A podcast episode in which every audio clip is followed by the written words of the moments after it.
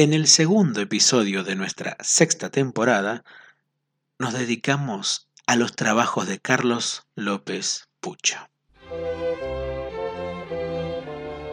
Bienvenidos a El catálogo de Mastropiero. Capítulo de hoy, Carlos López Pucho, el Coreuta. Muy buenos días, muy buenas tardes, muy buenas noches a quienes estén dando play en estos momentos. Mi nombre es Julián Marcel y les doy la bienvenida al episodio número 84 de El Catálogo de Mastro Piero, este podcast en donde analizamos todas y cada una de las obras de nuestro gran querido amigo Johann Sebastian Mastropiero, de sus alumnos más destacados y de sus intérpretes más reconocidos, el conjunto de instrumentos informales Le Luthier. Saludamos a todos los amigos y amigas que escucharon el anterior episodio grabado hace, bueno, ya tiempo atrás, este, eh, hace casi más o menos un mes y pico, un mes y algunos días, de, donde dedicamos unos minutos a lo que es la obra literaria de Neneco, de nuestro querido Daniel Rabinovich, en donde tuvimos dos invitadas especiales, como Bettina Gómez Oliver desde México y la muy querida Leticia Scagliarino, alias La Mayor Euforia en los relatos de dos cuentos del amigo eh, Daniel Rabinovich. Como bien dijimos en, nuestra, nuestra, presentación, hoy vamos a dedicarnos a, digamos, a lo que es el trabajo de Carlos López Pucho como director de dos conjuntos en particular, como lo fueron tanto el Estudio Coral de Buenos Aires como también el 9 de Cámara, y dejamos de lado lo que fue su trabajo en el, en el Coro Polifónico Nacional, porque él estuvo muy poco tiempo, estuvo tres años y no fue precisamente un grupo que él haya fundado, sino más bien un coro al que él eh, eh, participó, quiero decir, eh, como, como director durante un periodo muy breve de tiempo. Pero antes de empezar con lo que es el, no digo el análisis, pero sí, digamos, la historia, digamos, de estos dos grupos y también, sí, digamos, una especie de análisis de lo que fue esta carrera, eh, hay que comentar un par de cuestiones con respecto a la actualidad de Lelutier y es que la primera es que ellos vienen de girar por la República del Paraguay después de nueve años que no se presentaban. Estamos hablando de las últimas funciones en el año 2013, si no me equivoco fue con Luterapia y ahora fueron con Viejos Armerreíres, este espectáculo, este último, todavía sigue siendo el último espectáculo que está haciendo su gira por el exterior, mientras siguen todavía haciendo de vez en cuando algunas funciones de gran reserva. También tiene una agenda bastante apretada nuestro grupo porque dentro de poco en, esta, en este fin de semana, el que viene, van a estar presentándose en el oeste de la provincia de, Buenos Aires, no, tanto como el oeste de la provincia de Buenos Aires, sino más bien lo que se llama el Gran Buenos Aires, que es el partido de Ituzaingó, que es el Teatro Gran Ituzaingó, bastante cerca de lo que es la casa de mi madre, y también van a estar presentándose en la provincia de Córdoba, también en julio. Sin embargo, un detalle bastante curioso que vimos en, los, en las eh, actualidades de Lelutier es que se van a presentar después de 19 años en agosto en Estados Unidos. Y Los Ángeles, Miami, New York y no recuerdo cuál es la otra sede que va a estar este, Lelutier, van a estar presentándose, como bien digo, después de casi dos décadas en donde no actuaban para el público, obviamente para el público latino, eh, en Estados Unidos. Mm, que es como que cada 20 años Lelutier tiene que llevar algo a Estados Unidos, ¿no? Porque en el año 1980 presentan su único show en inglés, después en el año 2003, bueno, con una regularidad de 23 años, llevan, si no me equivoco en aquel momento fue todo por guerrillas, y después, bueno, ahora llevarán todo lo que es tanto Gran Reserva como también eh, Viejos Reíres. Van a estar presentando ambos espectáculos en eh, Estados Unidos, en el gran país del norte, obviando a Canadá y a México, ¿no? Por supuesto, ¿no? Em, así que esta es la actualidad, actualidad actual, iba a decir, la actualidad de Lelutier en donde pueden ingresar, digamos, a lo que es todos los links referidos en la página de Lelutier. Lo cual es raro porque la página de Lelutier lleva a otros links. Es como un gran link, digamos, la página oficial de Lelutier. Sin tanto preámbulo, ya vamos a dar inicio a lo que es esta, este especial, como van a ser todos estos episodios regularmente, dedicados a actividades de los luthiers por fuera del luthier, o incluso también hablando de lo que son los luthiers actuales. ¿no? Pero en este caso preciso queremos centrarnos en la figura de Carlos López Pucho, quien, si bien lo conocemos por todo su trabajo, con nuestro querido conjunto, tiene por detrás también una, trayectoria de casi 53 años con dos grupos específicos que han también cimentado su, su prestigio como director, no solamente de orquesta, sino también como coros y que en gran parte del mundo académico se le reconoce este, este logro a Carlos López Pucho. Y el trabajo de Carlos López Pucho como director de dos renombrados coros con los que grabó discos, al menos, también tiene relaciones directas con su ingreso a Lelutier, pero también con los giros estilísticos que Pucho eligió para su carrera musical como director de coros. Si bien esto no tiene una referencia directa con toda su trayectoria en Lelutier desde el año 1970 en adelante, sí forma parte de su historia particular, su trabajo como director del 9 de cámara se inicia en el año 1969 y termina en el año 79, y el del Estudio Coral de Buenos Aires comienza en 1981 y dura hasta hoy día. Pero en ambos grupos, el estilo, como también la orientación de su música, gira en otras direcciones. En el primero, el programa de los autores seleccionados se encargaba de tomar a autores del Renacimiento, o más bien autores antiguos. El Renacimiento abarcando un amplio espectro de años, ¿no? porque el Renacimiento puede incluir el Renacimiento mismo, también parte del Barroco y otros estilos. Pero en el estudio coral de Buenos Aires, el repertorio de los autores que son interpretados busca importar a autores del siglo XX o bien autores contemporáneos. La intención de este episodio del podcast no es tanto hacer un análisis de la obra coral de López Pucho, sino más que nada ubicarlos en un contexto y tratar de mostrar esa curiosa diversidad de trabajos en López Pucho. Además, escucharemos fragmentos de otros momentos de obras en donde la mano y los gestos del director estuvieron presentes, sin necesidad de ser justamente obras de música clásica. Pero, para empezar a hablar de López Pucho, tenemos que empezar con el momento en que él decide tomar una carrera universitaria para complacer a su familia, sin dejar de lado su amor por la música clásica, que llegaba desde su más tierna infancia en Rosario, provincia de Santa Fe, donde nació el 9 de octubre de 1946, hace casi 76 años. Para esa complacencia, Pucho decide mudarse de Rosario, de, de su ciudad natal, hasta la ciudad de La Plata a estudiar dirección orquestal en la Universidad Nacional de La Plata, de ese mismo lugar. Es muy curioso destacar dos aspectos de esta época. López Pucho egresa de esa universidad en el año 1971 y en aquel momento Nueve Cámara ya tenía dos años de vida y él recién había ingresado de manera oficial al entonces septeto de Lelutier, aunque su ingreso como empleado contratado de, de nuestro conjunto data de 1970, cuando participa como músico en la segunda temporada de Blancanieves y los siete pecados capitales. Por ende, los caminos entre Lelutier y la carrera como director de López Pucho van por caminos paralelos, aunque con motivos distintos. De un lado, el humor es uno de los dos motores. En la carrera de director, la música es lo central, eh, la decisión de nuestro artista. Esa pasión por la música estuvo siempre presente. Él supo contar que desde niño tuvo inclinación por la, por la música clásica. Y ese interés surgió porque a su hermano mayor le gustaba y solía comprar discos. ¿no? no era un gran melómano, pero gracias a él, a los 7 u 8 años escuchaba música y juntaba plata para comprarse algunos long plays. A los 10 años quiso aprender violín. Y fue un impulso totalmente personal, dice él.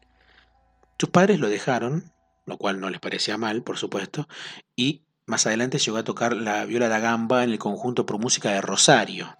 De hecho, se escucha la intervención de López Pucho en el primer disco de ese conjunto Música Española del Siglo de Oro, editado en el año 72, tocando la viola da gamba en el Richard Carda sobre O Felice o.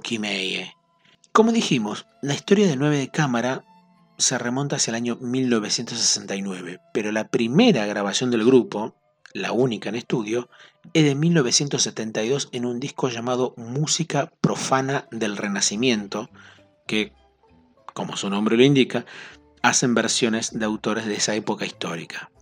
Antes de pasar a hablar un poco sobre este disco y sobre lo que pasó luego con el conjunto, escuchemos una de las canciones que acompañan ese long play. La letra es de Juan de Sanabria y su música también. Y tiene partes habladas, lo cual es curioso, pero en sí es un texto delirante, como dice el mismo López Pucho la contratapa de ese long play. Es un tema breve, dura menos de dos minutos. Se llama Mayoral, dile que Pedro.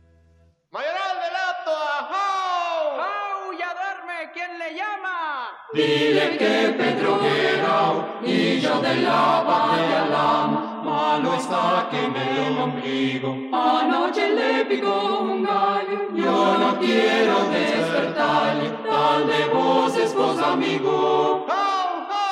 ¡Jau! ¡Ya duerme! ¿Quién le llama? Dile que Pedro Guerrao y yo de la Bajalam, despiértale ya esta noche que traiga a su perrica y que vaya a casa de coche, que le alquile su borrica.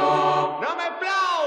¡Jau! ¡Jau! ¡Ya duerme! ¿Quién le llama? Dile que Pedro Guerrao y yo de la Bajalam, échale fuego a los pies, dale humo a las narices, menesteres que le des unos polvos de lombrices. ¡Jau! ¡Jau! ¡Jau! ¡Ya duerme! ¿Quién le llama? Dile que Pedro Guerrao y yo de la Bajalam bebamos cada seis veces el vino de madrigal mientras duerme el mayoral iremos hechos franceses. ¿Quién le llama? Dile que Pedro Guerrao y yo de la Bajalam echado sobre la tocha he dormido bien holgado juro a diez y aún he soñado que hablaba Mariocha ¡Charrao! ¡Jau! ¡Que dama! para que digas al Mao que la soñaste en la cama. Este disco, música profana del Renacimiento, fue bastante exitoso para el público que gustaba de ver coros. Y ese público, en Argentina, era bastante numeroso. Pero hubo un momento en nuestro país que los coros proliferaban por todas partes, ya sean para cantar folclores como Opus 4 o para cantar músicas populares como era Buenos Aires 8, a mi juicio el mejor conjunto vocal que hubo en nuestro país. La distinción particular entre el 9 de cámara y que en realidad eran 11 integrantes es que escogía autores generalmente olvidados dentro del repertorio de música vocal.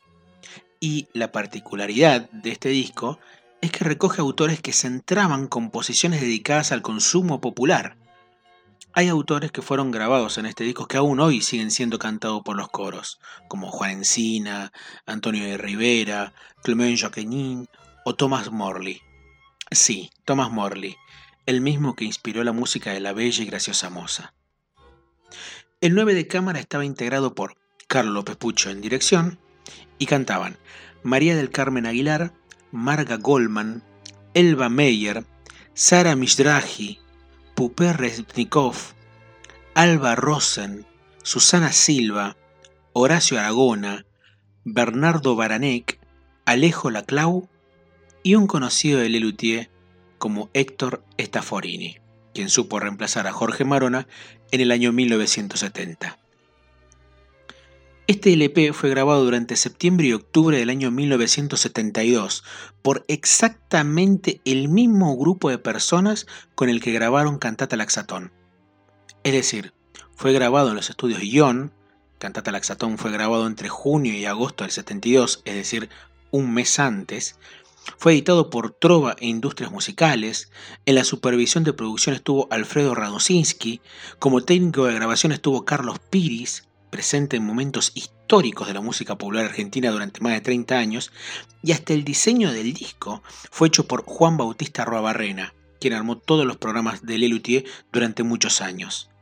Incluso en los agradecimientos del disco, el conjunto le agradece a Susana López Puccio y a Jorge Marona por su colaboración. Y no olvidemos, como dijimos en el primer episodio de nuestro podcast, que el 9 de cámara también estuvo presente en las voces, en el coro más bien, de la cantata Laxatón. Durante mucho tiempo este disco fue objeto de coleccionistas porque no hubo tantas ediciones además de la original de 1972 pero Música Profana del Renacimiento fue reeditado en CD por primera vez hacia el año 2010 por el sello Pulso 70. La historia de este coro fue girar durante algunos años más en los centros culturales, teatros o salas que sirviera para difundir esta música. Hacia el año 1979, el 9 de cámara se disuelve justamente en el momento de mayor exposición popular de Lelutier. Sin embargo, no llegaría hasta ahí la historia de este grupo, ya que en el año 2009 se encontraron grabaciones en cinta abierta de recitales que dieron entre 1975 y 1977 con dos misas compuestas por Tomás Luis de Victoria y de bonus track una obra de Mateo Fletcher, El Bell, llamada La Justa o Ensalada. Ambos discos, como dijimos recién, fueron editados por el sello independiente Pulso 70, quien también se encargó de editar en 2007 Muchas Gracias Mastro Piero, el homenaje de coros actuales a Lelutier.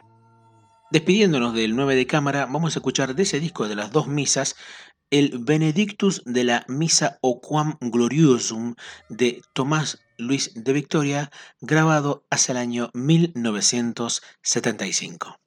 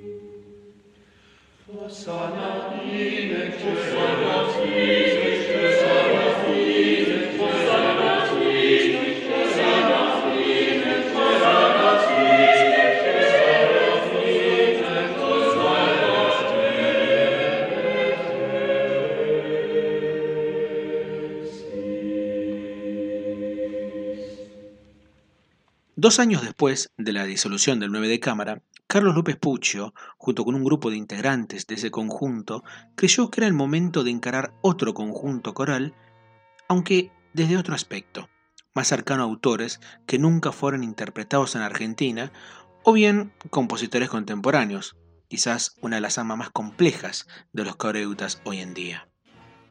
El 13 de septiembre de 1981, Carlos López Pucho y una treintena de cantantes de distintos conjuntos se presentaron bajo el nombre de Estudio Coral de Buenos Aires y que aún hoy sigue activo 41 años después de su fundación. Les invito a leer una entrevista y que vamos a dejar en la descripción de este episodio, de la que sacamos algunos datos sobre cuál es la labor que tiene López Pucho, además de la de director. En esa entrevista hecha para el sitio descontinuado Filomúsica por la periodista Mariana Di Giuli, nuestro director dice que el grupo no es solamente un conjunto que interpreta obras corales, también es un conjunto que reúne ideas, cantantes de otros proyectos, docentes de música y potenciales directores de coros en un país donde realmente hay pocos. No es un grupo de desconocidos, muchos de ellos se han destacado en otros roles.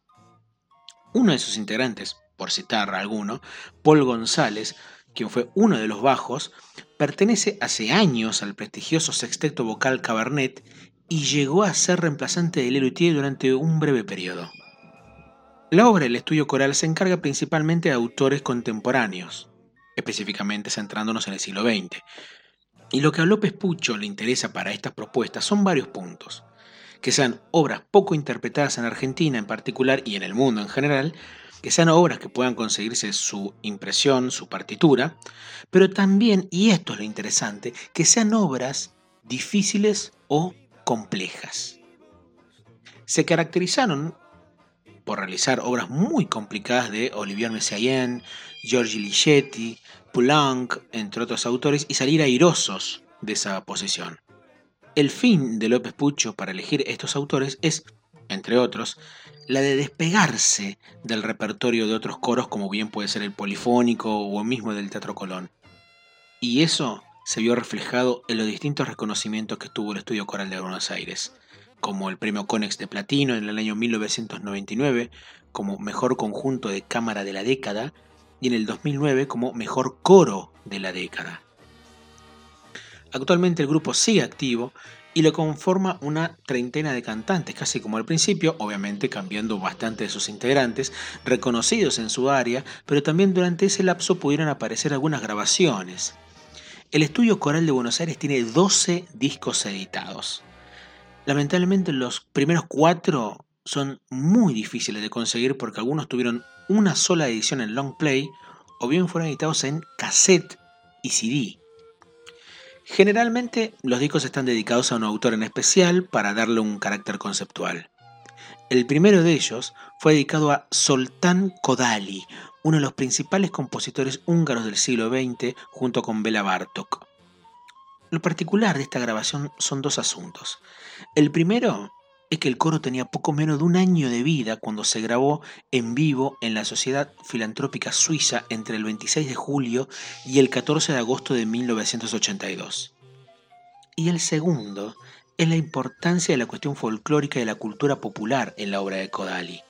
Esto no es un dato menor, porque la mayoría de los compositores tomaban desde lo académico sus recursos, pero el autor húngaro se basaba directamente en las canciones populares de las que llegó a recopilar más de 100.000.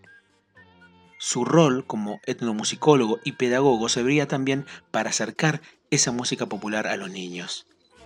Un autor revolucionario sin dudas que debía pasar por las manos y la dirección de López Pucho en un momento de la Argentina en donde lo popular, estamos hablando del año 1982, no era una buena palabra vamos a escuchar de ese disco bastante difícil de conseguir del Estudio Coral de Buenos Aires, una obra breve del año 1940, Norveg Leanyok, es decir, Muchachas Noruegas. Grabado en vivo en la Sociedad Filantrópica Suiza de la Ciudad de Buenos Aires el día 31 de julio del año 1982. Amen.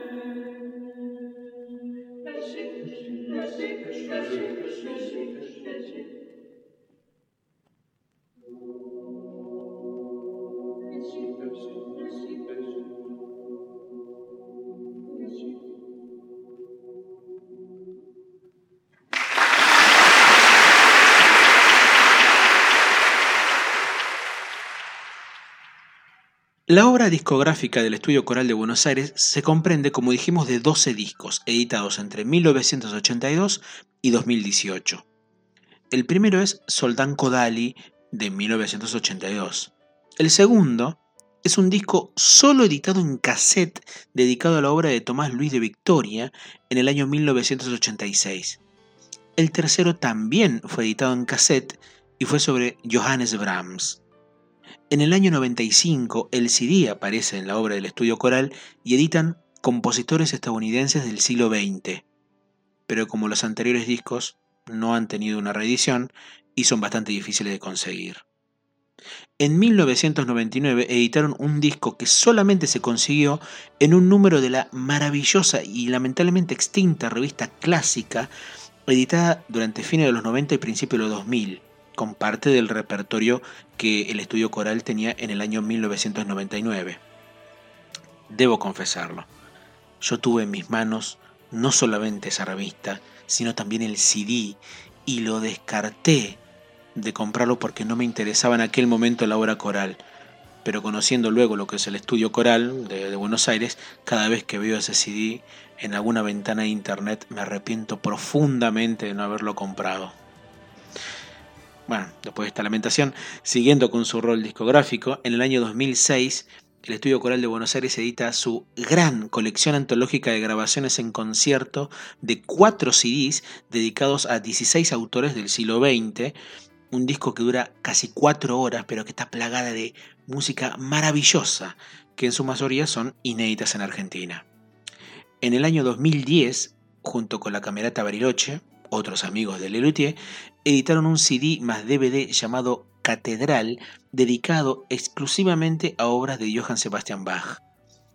En el año 2018, para finalizar, editaron dos EPs. Uno es la bellísima interpretación de Peaceable Kingdom de Randall Thompson y la otra es la Misa en Sol Menor de 167 de Franz Schubert. Los cuatro CDs de la antología más estos dos últimos se pueden encontrar en Spotify, así que apenas termine el episodio, ustedes sí, vos, vos que me estás escuchando en estos momentos, te me vas ahí cliqueando para esos discos. Además, el conjunto coral ha acompañado a otros artistas en numerosos registros de difusión masiva, tales como La Misa Criolla de Ariel Ramírez junto a Mercedes Sosa en el año 2000, o también Día del Milenio, junto a Lito Vitale, que fuera transmitido mundialmente por televisión el día 31 de diciembre del año 1999 y filmado en el glaciar Perito Moreno.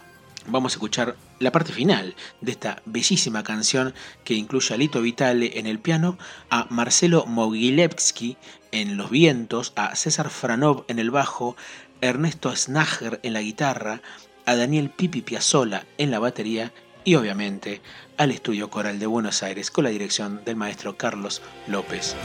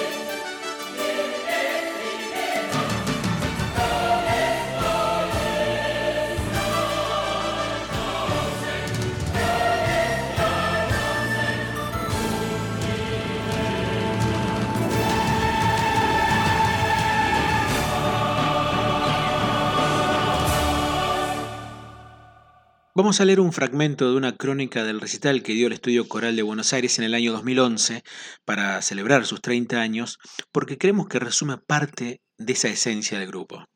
Escribe el periodista del diario La Nación de Buenos Aires.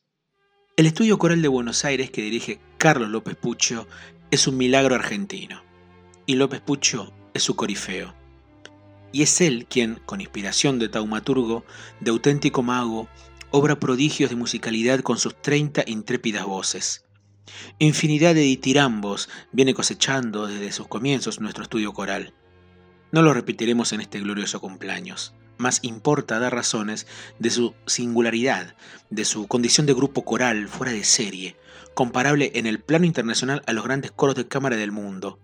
El RIAS de Berlín, el de Radio Nacional de Dinamarca, el Vocal Ensemble de Stuttgart o el acento francés entre los más ilustres. Grupos, estos, altamente rentados por sus respectivos países o que cuentan con fuerte sostén de fundaciones culturales privadas. De esta suerte, sus integrantes pueden dedicarse de lleno al canto grupal. No ocurre así con el estudio coral, que asumió como misión artística sin recibir jamás el apoyo externo del Estado o de algún oportuno mecenas, el cultivo de las creaciones de la más atrevida vanguardia del siglo XX con un superlativo nivel de excelencia. Vanguardia es innovación, audacia, heterodoxia, como las temibles, por desafío melódico, armónico y rítmicos, obras de Messiaen, Poulenc, Penderecki o el propio Rigetti, asumidas por López Pucho y su coro y sería ocioso hablar de afinación, articulación, fraseo, dicción, matices, homogeneidad sonora y demás requisitos exigidos a los buenos coros, porque el estudio coral, con integrantes de alta calidad profesional, cantantes solistas y directores de coro, y en una dimensión difícilmente accesible por su excelencia, es fruto del tesón y la energía espiritual de López Pucho y sus 30 cantantes cómplices. Este es el milagro porque por contagio los une el gran amor por la música, amor que dicta la pasión, y pasión que se traduce en el arduo trabajo de ensayo de recreación colectiva por el puro placer de entregarse a tanto desafío.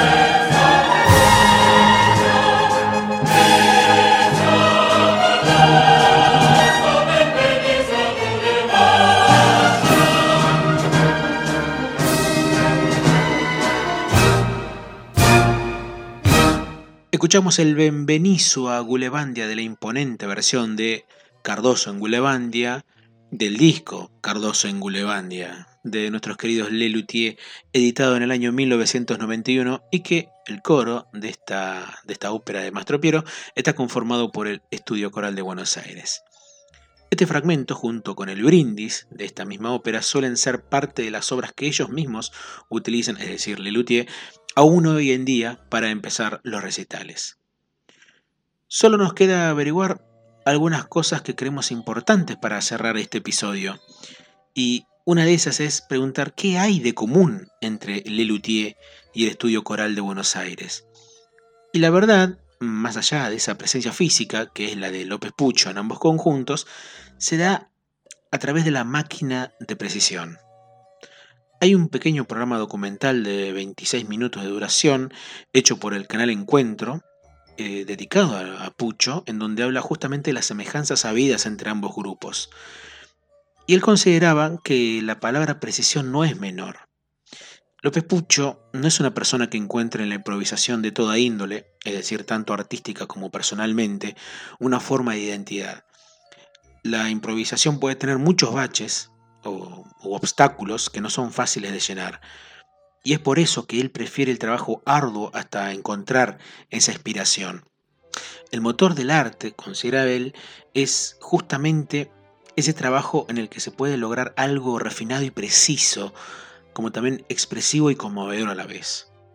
Considero también que la búsqueda de la excelencia, no en términos de calificación, sino en términos de trabajo, puesto, es lo que define en cierta medida el trabajo de López Pucho, tanto en el estudio coral como en los mismos luthier. Y ese trabajo de excelencia lo viene llevando hace más de 50 años. Y más también cuando viendo a Herbert von Karajan, cuando él era pequeño, decidió que quería ser como él, es decir, una estrella de la música clásica. No sabemos si lo logró, pero sí podemos asegurar que no fue en vano mantener esa postura, no solo del trabajo, sino también asumir el rol de artista para que la música se siga manteniendo viva. Es decir, mantener un conjunto o un grupo no como un cúmulo de individualidades, como bien pudo haber sido el durante mucho tiempo, sino más bien como una actividad grupal que busca un mismo objetivo. Ese tipo de trabajos, nada fácil por cierto, hace a esa maestría de Carlos López Pucho. Dicho esto, pues nos despedimos de este episodio 84 de nuestro podcast, no sin antes invitarles a que nos sigan en Instagram como el catálogo de Mastro Piero, en donde vamos a dejar contenido relacionado con este episodio. Le decimos también que no va a haber un periodo algo extenso entre episodio y episodio, porque en agosto vamos a hacer dos episodios exclusivamente dedicados a la obra de Jorge Marona, no solamente como músico, sino también como escritor, justamente en el mes de su cumpleaños número 74. Vamos a despedirnos escuchando otra intervención del Estudio Coral de Buenos Aires en Cardoso en Gulebandia, en la versión del año 1991, como esa parodia a las óperas magnas de Giuseppe Verdi. Lo mencionamos recién, la otra intervención, la otra gran intervención del Estudio Coral es en el área del brindis, en donde además de este estudio coral, tocan la Orquesta de Asociación de Profesores de la Orquesta Estable de Teatro Colón y cantan el barítono Víctor Torres, la soprano Lía Ferenese, el tenor Gabriel Renaud y Carlos Núñez Cortés. Mi nombre es Julián Marcel. Y alzando mi copa para este brindis me despido. Hasta el próximo episodio.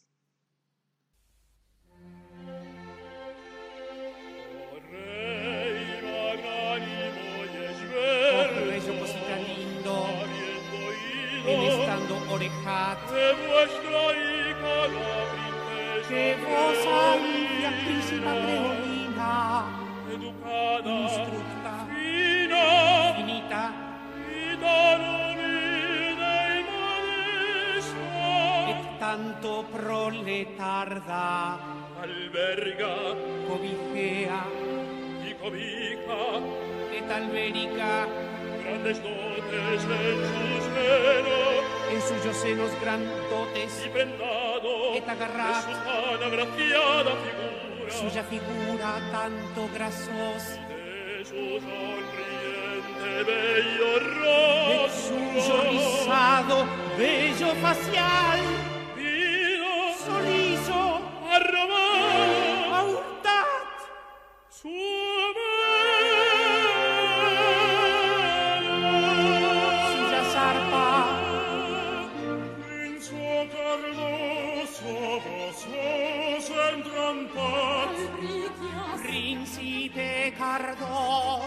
vos sois aceptado.